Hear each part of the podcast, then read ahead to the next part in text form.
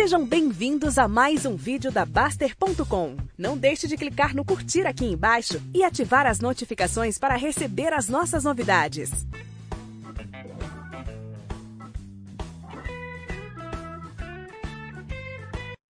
Agora é um bullshit muito comum.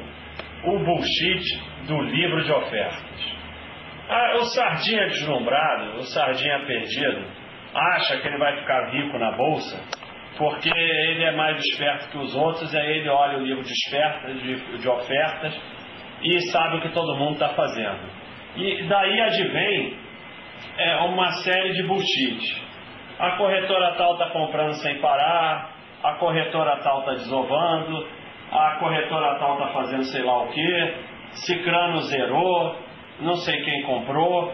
É tudo bullshit. Primeiro lugar, você não sabe que corretora nenhuma está fazendo nada. Porque se eu vou lá e, e boto uma ordem na minha corretora, vai aparecer o nome da minha corretora, minha compra, sou eu. Aí o outro da mesma corretora bota para vender, aí o, o sardinha já fica aloprado. Olha lá, corretora número tal está comprando e está vendendo, está fazendo Zé com Zé, não está acontecendo nada. Em segundo lugar, não há a menor possibilidade de você saber o que, que uma corretora ou um grande operador está fazendo. Todo mundo deveria ser obrigado a passar uma semana numa grande corretora para ver como é que eles fazem. Eles botam uma ordem imensa de compra quando eles querem vender, eles botam ordem em 10 corretoras diferentes. Faz parte do trabalho deles esconder o que eles estão fazendo. Então, eles escondem dos outros grandes operadores. O sardinha deslumbrado não vai saber nunca o que eles estão fazendo. Então, a melhor coisa a fazer é não olhar o livro de ofertas.